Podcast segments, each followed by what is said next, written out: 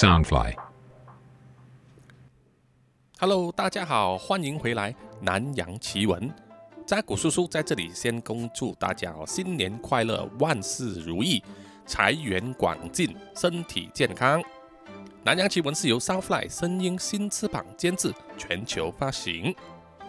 那么这一集上线的时候呢，刚好就是定在这个农历初一，所以啊，呃，《南洋奇闻》这种呃口味稍微比较重的 Podcast 呢，其实在大年初一听啊，可能有些人会觉得怪怪的。所以啊，扎古叔叔在这里呢，就事先啊做一个警告啊，就是前方啊，就是会有一些不适合在新年期间和家人一起听的 podcast 节目内容出现了啊，所以各位听众啊，自己就是掂量掂量啊，最好就是戴着耳机啊，自己在一旁享用就好了。今年呢，又跟往年不一样，那么呃，因为疫情的关系啊，马来西亚这边呢，因为疫情还没能控制啊，所以在这一阵子呢，就是有很多禁止。呃的这个行管令啊，我们叫 MCO，就是比如说禁止跨州回乡过年呐、所以有很多游子呢，哦，在城市打工的游子，他们就不能在农历新年的时候回乡了，那么只能留在啊城市里面啊，留在租屋里面，跟一些朋友啊，或者只能跟家人呐、就是开一个 Zoom Zoom meeting 这样子拜年这样子，吃饭呢、也可能只能通过网络来吃饭了。那么马来西亚政府也是啊，禁止这个年三十晚呢。就是吃团圆饭的时候啊，下了一些禁令，比如说，啊，吃团圆饭的人呢，啊，不能超过十五个人。那么，呃，如果你的家庭成员一起回来的呢，啊，不能离开你这个家的方圆十公里之外的家庭成员不能出席。往年呢，扎古叔叔都是带着这个老婆孩子回去我父亲的家，而和我的三个呃兄弟啊，我我家都是都是男的哈，没有女的，所以我们都是四兄弟。那么其他三兄弟呢？他们也是带着他的家人呢、孩子一起回来，就是吃一个团圆饭。那么今年呢，就不能这样子做了啊！大家就是各自在自己的家里解决就好了。那我父亲也是说啊，因为疫情关系，就是他就自己煮给自己吃了，真的是有点悲凉。不过啊，这个事也是多得我们马来西亚政府这边控制疫情不力啊，这个实在是真的要啊给他们多一点压力。那么另外呢，就是刚刚在二月九日的时候，就是年二十八。那么我老婆呢，就因为检查到有那个胆囊啊，她的胆囊里面有一个直径三点五公分的这个胆结石啊，结在里面。但是这个胆结石还不是问题，问题就是说，它呃有一小颗呢，哦，就是从这个结石里面掉出来，就刚好阻塞了他的胆管，所以变成他就会痛啊，他的身体内脏会痛，然后肿的那个肝脏肿大。就必须马上入院呢，做这个呃内窥镜的这种手术，叫做 endoscopy，呃，就是说要从嘴巴这边呢塞放进去一只好像内窥镜这样的东西，一直到食经过食道到了胃，从胃里面呢，在十二指肠的那个地方呢，用这个仪器啊割开一个小孔，再从那边通过去到那个胆管，把胆管里面那个石头去除掉。那么现在刚好就是正值疫情期间呢、那么医院呢就不能让我在医院那边陪我老婆啊，只能让她一个人在那一边。就是幸好啊，这个并不是一个很大的手术，就是说在当天呢，只要花大约一个小时半的时间呢就完成了。所以呃，年二十八当天晚上呢，哈我就收到老婆的电话说啊，手术已经完成了，顺利了。那么也感谢有保险呢、可以 cover 所有的这个支出。但是就是呃，还是要在新年之后啊，新年过后再约一个时间呢，跟这个医生复诊，复诊之后再决定那个状健康状况，然后再去把那个三点五公分的那个胆结石啊去掉。啊，如果要去那个胆结石的话，医生说呢，就是必须啊要在这个腹部那边呢开四个洞，开四个小洞进去，把那个石头拿出来。这个我也不知道是什么手术了，镭射吧，啊、那么刚好在今天录音录这一集的时候呢，就是年二十九啊，二月十日。那么我老婆刚刚就是在下午的时候出院了，现在就在家里休养。那么休息的时候呢，那我就抽一点时间就录这一个新年的专辑啊，新农历新年的专辑。无论如何啊，就是说，因为这个是新年的话，本集一定是和新年有关，是发生在新加坡。好，就好像我前面所警告过的一样哦，因为在大年初一听这种内容的呢，啊，不是每个人能够接受，所以希望听众呢就只戴起耳机啊，自己享用就好了，不要和一些比较啊，我们叫做比较啊避忌的一些长辈一起听啊。好，正式开始了，本集的内容啊就是这样子的，呃，我现在主要的这个呃男主角呢就是四十一岁的新加坡人，叫做张景星。张景星呢，他曾经是新加坡的一个顶尖的房地产经纪啊。他之前呢，都有在好几家非常有名的这个新加坡房地产公司呢啊上班啊，他的收入也很不错。那么他自己呢啊，也是可以开车上班。他有一个啊二婚的妻子啊，是三十九岁的，叫做钟佩珊，是一个全职的家庭主妇。就是说呢啊，她只要在家管孩子就好了。那么所有家庭支出呢，都由张景星呢这个做丈夫的啊支付。两个人呢就育有一个四岁的女儿啊，非常的可爱，叫做张子宁。那么钟佩珊呢啊，在事发的时候呢怀有这个身孕，案发期间呢大概是怀了六个月左右。那么另外要要要提的就是啊，新加坡这边呢啊。可以买车呢，是一定需要一定的这个经济实力的哈，因为新加坡呢土地面积非常小啊，我看连台湾的一半都不到。他们呃，新加坡政府呢必须控制这个汽车的这个数量啊，要让所有的公路交通呢都不会阻塞，所以新加坡很大力发展他们的公共交通啊，所以他们的地铁啊、巴士啊都非常的方便。而且呢，如果有些人真的有需要要买车的话，啊，他们就首先呢需要有这个叫做用车证啊，C O E 用车证，你必须要有一张证啊，它是可以让你有这个证呢，可以合法的使用道路，为期十年，只能有十年的期限，过了这个期限你就必须更新这样子。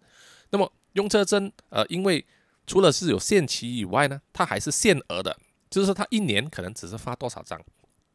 然后有一些人如果是呃，他现在已经有了用车证了。之后他不要再开车了啊，比如说年纪大了退休了不要开车，他用车真的是可以转让给别人。那么当然因为啊数量少有限额，所以就有溢价的产生，所以还有人就会拿来拍卖。新加坡政府也是很厉害，他们就是用来拍卖这个呃用车证哦，就是让有些人用呃价高者得。所以啊，他们分很多等级啊，根据汽车的这个排气量大小。当然呃摩托车就便宜很多，但是车的话。呃，小汽车那种呃排气量小的，一千 CC 以下的可能就很便宜。那么大排气量的啊，一千六以上的就比较贵。所以一张用车证有多贵呢？啊，可以高达啊，到了现现在二零一九、二零二零年呢，一张用车证可以高达新加坡币哦，七万到十万。七万到十万新币是多少钱呢？是相等于台币一百四十七万到两百一十万台币啊，只是一张纸而已啊。就是接近两百万台币了，它某些时候真的是比汽车啊还贵。我可以跟你说，我可以让大家大约了解一下哦新加坡的车是多少钱啊？新加坡车的零售价，呃，比如说马三吧，哈，马自达三这一台，呃，我相信在台湾也很常见，一台零售价的是新币八点九万啊，八点九万。如果是那个 B M W B M W 三二零 i 啊，很多人喜欢开。新加坡的零售价是十九万新币，那么如果是该开这个奔驰呢？奔驰 S Class 啊，S 级顶级的了，而且是顶级的入门款三二零 L，四十万新币，哇，非常贵。老实说，在马来西亚买的话是马币，但是马币跟新币是有三倍的差别啊。所以很多新加坡人呢有钱的话，但是他又不想负担这么贵的这个用车证，还有汽车，因为还有。停车问题，他们就会开重机啊，重机相对比较容易负担这样子。所以张景星呢，在当年呢，他可以开车，其实已经是有一定的这个经济实力的。怎么讲？他也是做这个房地产经济嘛，哈，大家都知道，做得好的那些人呢，是蛮赚钱的。二零一四年的时候，他曾经在一家非常有名的这个公司啊，叫 scotia 货架里面。它的销售额呢是排名第十二的啊，全公司排名第十二的。据说当时呢，他的月薪呢是新币呃一万到一万五，一万到一万五新币呢相等于台币二十一万到三十一万，哦，这个是相当高的收入啊。老实说，但是啊，后来呢，他的在工作上的这个销售表现呢就开始走下坡了。二零一六年十月的时候，啊，因为实在是做不下去，他就转行改当一个叫做呃销售协调员。销售协调员收入肯定没有他之前高峰期那么高了。据说当时呢，只能拿到一千五新币，一千五新币呢就是三万台币左右啊，三点一万台币，就是比之前高峰期的收入呢，呃的十分之一而已。他也是呢，就从那个时候开始出现了这个财务危机了，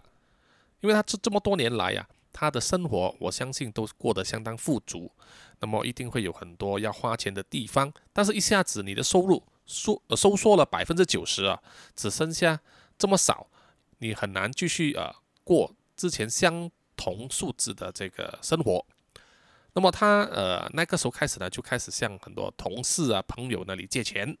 他也累计了很多这个信用卡的这个债务。还有很多这个逾期未交的这个幼儿园的学费啊，他女儿的幼儿园学费他也没有交很多期了，所以估计啊，张景星当时累计的这个债务呢，高达十五万新币啊，这有这么多啊，大约是三百一十万台币。那么有些人呢，在周转不灵的时候啊，就会想要去买彩票啊，碰碰运气这样子，希望呢可以中个大奖啊，赢大钱。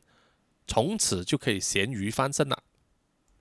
但是啊，大部分的时候啊，这种都是一厢情愿的想法。我们只是能在电影或者电视剧里面看到，把钱花在彩券上啊，并不是一个很明智的做法。而且你要必须期望你能够赢钱。张景星呢，他当时就每个星期呢，都会在这个新加坡的彩券啊，就是我们叫四 D 啊，有四个号码的上面呢，每个星期都花好几百的这个新币在上面碰运气，但是他就是没有运气啊，而且他还被欠很多钱呢啊，被人家催债啊催收，他常常要到处就是借钱啊凑钱来盖那个坑啊。我们的意思就是说有十个坑啊，但是你只有七个盖子，你怎么盖也盖不完的。所以你盖不了的时候怎么办呢？啊，就只好东躲西藏啊，来避债这样子。所以啊，到了二零一七年一月的时候啊，农历新年快要来的时候啊，因为二零一七年的农历新年呢是在一月二十八日啊，一月二十八日是年初一，那个时候啊，大家都知道农历新年来，大家一定要花钱，不管怎么说，压岁钱，还有一些买装饰的东西，或者是给一些长辈啊，也要给一些零用钱嘛，哈，一定要花钱的。这个时候，张景星累积了那么多债务，所以他手上呢能够用的这一个现金啊，实在是非常的少啊。这一年呢，甚至是非常的难过了。那么就在二零一七年一月二十日这一天呢，就是农历新年前的一个星期，张景星呢就和他的妻子啊钟佩珊一起回到了他们位于这个木兰的家中啊。木木兰是新加坡一个住宅区，Woodland。那么他们住的是那种多层的公寓啊，我们叫主屋吧，啊，很多层的。他们住在六楼啊，他的房间呢是四房式的这种设计啊，这是里面有四间房间，可能有两个浴室这样子。那么那一天呢，啊，他们没有带这个孩子，他的女儿去幼稚园哦，因为呢，啊，这个张景星啊，他当时身上没有钱可以去付这个学校他所欠的这个学费。所以，如果他带他女儿去的话，一定会被催收这个钱，而他身上没有钱，所以他只好呢，硬硬呢，把妻子和他这个女儿呢带回家啊，而不去上这个幼儿园了。据说呢，他女儿就读的这个幼稚园啊，是属于那种贵族学校办的哈，就是每个月的学费呢都要一千块钱的新币啊，一千块钱，而当时这个张景星的月薪只有一千五。所以对他来说，这一个是非常沉重的一个负担。那么，张景星和他的家人呢，回到家的时候呢，就因为这个幼稚园学费的问题啊，交不出，就开始和他的妻子钟佩珊争吵了。那么张景星呢，就一直啊，在几天前，其实他就有跟他的妻子钟佩珊说啊，他自己已经债台高筑啊，负债累累这样子，已经没有什么多余的钱呢，可以支付啊这些费用这样子。已经到了承受不了的地步，那么两个人呢，两夫妻就一直吵，吵得越来越激烈，闹得不可开交的时候呢，他的妻子钟佩珊啊，在一怒之下啊，就对着他的女儿啊张子宁就爆出了一句说：“你看，你爸爸多没有用。啊，这一句话，一听到这一句话呢，张景星啊，他的脑筋啊，就一瞬间呢就断线了。哦，可能那一句话就伤到了他仅有的那一点点男人的自尊了。他脑袋一断线之后呢，就盛怒之下，就拿起一条毛巾啊，缠在他妻子的这个脖子上，用力的勒紧，紧紧的勒了十五分钟。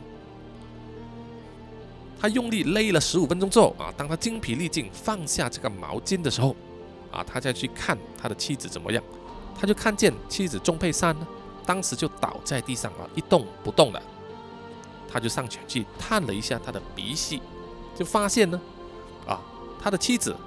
仍然呢有微弱的呼吸啊，就是说他虽然被勒勒着，但是是勒晕了啊，当时是还没死的，他还有呼吸。但是当时张景星呢，啊，并没有想要救他妻子的意思，他反而呢，啊，想要杀死他。于是呢，他就用他的双手勒住他妻子的脖子，用尽全力的勒。那么他妻子在这一段时间呢，啊，就开始有挣扎，啊，有睁开眼来看着他。那么据说呢，张景星当时呢，啊，有在喃喃自语的对他的妻子说。你不要再挣扎了，这样你只会更痛苦了。啊，我们就放弃吧，我们就一起去死吧。这样子，他一直勒，勒到他的妻子停止呼吸、停止移动为止。就这样，张景星杀死他的妻子之后，他就转头呢，走向啊他的另外一间卧室里面，在那一边呢，就有他的那个四岁的女儿张子宁。他的女儿张子宁在那一边呢，就哭哭啼啼这样子啊，有一点呢吓着了。那么张景星就是过去啊，就跟他说啊，你安慰他说你不要哭啊，没有事的啊，很快都会过去的。于是他就用同样的方式勒死了他四岁的女儿张子宁。就这样子，两尸三命啊。因为他妻子当时还怀了六个月的身孕，两尸三命的大错已成，如何是好呢？张景星当时本来啊就想要自杀啊，他自称用了很多方法，但是都没有成功，于是他就关闭了他的手机啊，以免有人就是打电话来跟他联络这样子，并且呢就啊用他妻子的手机呢向这个女儿幼稚园的那个老师啊发了一条简讯。就说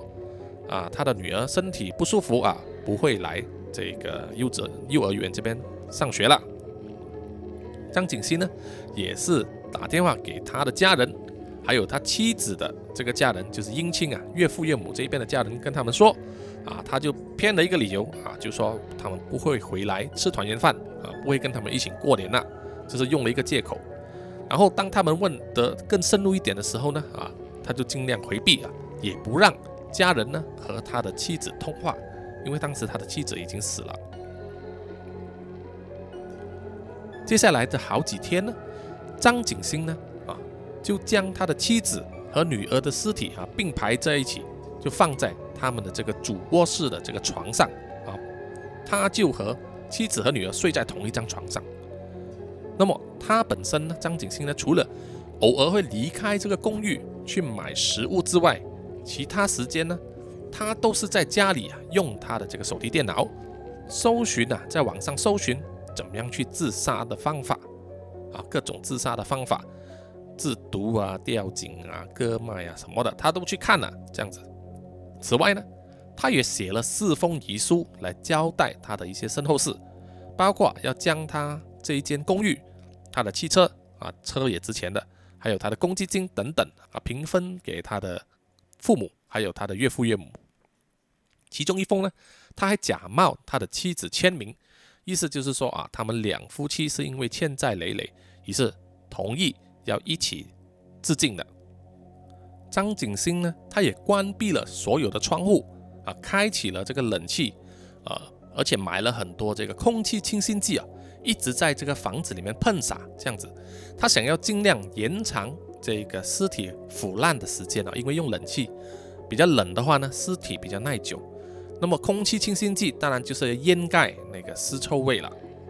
这段期间呢，啊，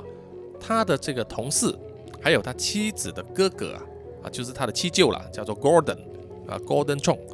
曾经啊有两次呢造访他的这个公寓啊，在外面就是叫门呐这样子，但是呢张景星都没有应门，他就是假装没有人在家啊，那个门都是锁着的，窗户也关着，就这样子拖了八天。一直到了农历新年的第一天，年初一，也就是一月二十八日早上，大约是六点钟左右，张景星呢，那个时候忽然间就下了主意啊，想要点火，就是引火自焚。他就将这个稀释剂啊，稀释剂就是那种会挥发的，哦，有一阵很强烈的味道的那种液体，呃，是可以点燃的啊，可以点火的。他就把这个稀释剂就倒在。这个妻子身旁啊，旁边的这个棉被上啊，沾湿了整个棉被之后，就在这个棉被上面点火了，而他自己呢，就躺在啊妻子和女儿尸体旁边，就是整个等待啊自己一起被烧死这样子。结果呢，啊张景星因为抵挡不住这个热度啊，感到非常的热啊，他就起身来把这个火扑灭了啊，但是呢。他的妻子的尸体呢，啊，已经烧焦了，而女儿的尸体呢，就只有双脚被烧焦而已。我听到这一点呢，就是真的有一点荒谬绝论啊，就是自己要点火自焚，结果因为感觉到太热，就临时呢就胆怯了。这个人呢，实在是人渣到不行啊。那么跟张景星居住在同一层，就是在六楼的。一个邻居呢啊，叫做 Shimel，他是一个印尼呃印记人士，四十七岁的一个运输业的管工。他当天清晨七点呢啊，要出门去骑这个脚踏车去上班的时候，他就闻到了啊，有一股相当浓烈的这个烧焦味哦，因为张景星在家里面烧这个尸体嘛啊，但是当时呢，他并没有起这个疑心呢，他当时还以为说啊是邻居在煮饭啊煮焦了而已。就这样子，到了早上九点钟左右，就是年初一早上的九点钟左右，妻子钟佩珊的哥哥呢，啊，Gordon，又再次来到这个公寓了哈，因为他已经有一段时间呢没有他这个妹妹的消息，而张景星呢告诉他家人的那些谎言呐，就是他个人觉得啊不大可信啊，他不幸福，他有了怀疑，于是他就选择在大年初一这一天呢，就和他的姐夫。林国华呢，一起登门造访，就是要看一看啊，究竟是什么回事。那么他来到这个张景星租的这个公寓单位的时候，就发现说，他大门的这个铁门啊金属这个闸门是锁着的，那么里面还有一扇木门也是关着，窗户呢啊全部是关闭的。他们两人呢就在这个门外就是大叫这个妹妹钟佩善的名字，然后又用力的拍门啊拍这个窗口。但是呢，都没有得到回应啊。里面的张景星呢，就是不回应。这个时候，林国华呢，啊，就闻到现场有一股烧焦味，怪怪的这样子。那么戈登呢，随后啊，就强行打开其中一扇这个窗户，就发现了，虽然窗窗口望进去，公寓里面是黑黑的啊，没有开灯，但是有一股很刺鼻的这个臭味啊，闻起来有点像这个煤气泄漏的味道。于是。他就马上给警察打了一个电话，就说啊，他怀疑他妹妹的家里面呢有这个煤气泄漏哦，因为他敲了很久都没有人应门，他害怕他们是煤气中毒了啊，所以警察接到这个投报啊，也同时向这个新加坡的消防部队就寻求这个协助。很快的呢，警察呢就首先到场了，警察呢啊来了两个人呢就在这个门外呢大力的拍门啊。喊叫这样子，就是看有没有里面的物主会不会回应这样子啊，但是拍了很久啊都没有回应。当这个消防车啊来到了啊，已经有那个消防车的这个警笛声，消防员也好几个人呢也来到这个六楼啊这个公寓外面，准备要破门而入的时候，张景星呢却突然间出来打开了这个木门啊，打开了木门来应门了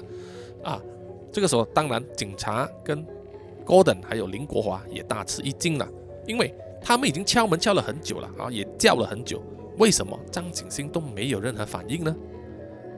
当时的现场哦，张景星虽然是打开了公寓的木门，但是他门外还有一扇金属的这个闸门呢，还是锁住的啊，阻挡了就是警察还有消防部队进来这样子。那么 Gordon 呢，这位七舅啊，就大声的质问张景星为什么不应门，而且呢，他的这个妹妹钟佩珊啊，到底在哪里？为什么也没有消息？张景熙当时呢，还对他这个七舅 Gordon 说谎啊，说他的妻子钟佩珊呢出去了啊，出门不在家。但是呢，这一点呢，Gordon 啊并不相信啊，他不采信这个理由，他就持续的向这个张景星呢叫嚣啊，不断的问他的妹妹钟佩珊到底怎么样了啊，你到底是不是不放我们进来？而消防员在现场也不断要求这个张景星呢打开那一扇金属闸门，但是啊，张景星呢就拒绝这么做啊，他一直坚持不让开门，一直到这个消防人员呢就说，在必要的时候呢，消防人员是有权就是爆门的啊，有权破门而入的，这个是根据法律赋予了这个消防人员这个权利。于是，在最后一刻呢，张景星就无奈的。就打开了他公寓的这一扇金属闸门，让这个消防人员进去。当消防员进入这个公寓的时候，Gordon 呢，这个七舅就愤怒的就抓着张景星啊，就问他说：“他的妹妹钟佩珊到底在哪里？”张景星当时呢，是以一个非常靠近他的距离啊，在这个 Gordon 的耳边，跟用一个很平静、很温柔的声音告诉他说。钟佩珊已经死了，你的妹妹已经死了。这个 Gordon 啊，七舅当然是难以置信啊。听到这番说话，他就大声的对这个张景星喊叫，这样子。张景星呢，当时忽然间就想挣脱啊，试图逃跑。当他冲向这个电梯的这个大厅的时候啊，就被他的姐夫林国华抓住了他的衬衫。那么，其余的这个警察呢，啊，也出来。把他们两个人呢压住住了，控制住了这个现场。不久后呢，公寓里面呢，这个消防人员检查一番之后走出来，就对这个警察说，他们发现了有两具尸体躺在这个主卧室的床上，其中一具呢啊已经烧焦了。当警察问张景星发生了什么事的时候，张景星啊只是用华语呢，很普通的这样子回答说。都是我的错啊！他这样子回答，都是我的错，因为事态严重了，牵涉到人命，于是现场的警察呢就马上联络了这个刑事特别调查组啊，派人员来到现场啊检查。当这个刑事特别调查组的探员还没有到现场之前呢，张景星还向现场的这个警察撒谎说，他在几个礼拜以前呢。就和他的妻子钟佩珊达成了这个自杀的协议，并且要纵火焚烧他家人，啊，是他其中一部分的这个协议的。一直到后来啊，他才在这个警方的口供上啊，他录取口供的时候承认，是他勒死了他的妻子，还有他的女儿张子宁的。张景星呢，他又自称自己有这个故意杀人，还有持续自杀的一种忧郁症。在这个扣押候审的这个期间呐，新加坡法院呢啊有安排这个心理的健康研究所的顾问啊，去针对张景星的这个心理状况进行分析和调查，最后就证明了啊张景星本身是没有任何精神障碍或者是精神病的。法庭呢就将他这种啊自称有忧忧郁症的说法呢，就解读为啊意图用这个说法。来逃过死刑的这个结口，并且呢，因为他的行动啊有逻辑性、有目的性，并非在呃那个情绪失控的情况下杀人的，所以啊，他一共要面对呢是三项的这个谋杀控状啊，就是包括谋杀他的妻子钟佩珊、他的女儿张子宁，还有一个未出生的胎儿。最后呢，在二零二零年十一月十二日的下午。张景星呢啊，就在这个法院上哦，因为这个谋杀罪名啊，有两项谋杀罪名成立，被判处强制死刑。那么这一宗在农历新年里面啊，在这个乌兰所发生的这个双尸命案呢，这种惨剧就这样子落幕了。那么听完这个案件呢，我相信听众们啊心里面都有个底，就是说，呃，其实最大的问题当然就是因为钱了。哦，张景星本身他的经济状况啊是其中一个最主要的导火线。他过去的生活可能是太过呃呃太过富裕。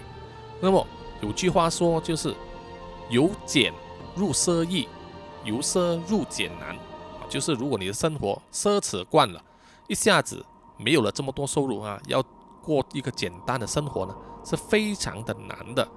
所以你一下子收不回来的话，哦，你整个生活都要花费这么多钱，而你又无法负担，累计的债务啊，就更加难去还。尤其是这个信用卡的债务，这个是啊，利息非常非常的高。所以扎古叔叔在这里呢，也是奉劝听众说，如果你有信用卡的债务，要马上还掉，第一时间还掉，千万不要累计。因为不管你所存的钱，你存的现金或者是存的定期，他们从来没有办法啊，他的那个利息呢，从来都追不上信用卡所征收的这个利息的啊，这个是银行赚钱的方法。所以要财务达到自由的话，要理财，首先要把你的债务解决掉。那么债务里面最首要的就是信用卡，第二就是车贷或者是房贷了。好，这一集的内容呢，啊，就到此为止。喜欢的听众呢，欢迎大家去 Apple Podcast 给我五颗星，还有就是追踪扎古叔叔的 IG、Facebook、咪咪专业，还有我们的南洋奇闻官网，就是 triple w dot 南洋 wise dot com。我们还有这个 YouTube 频道。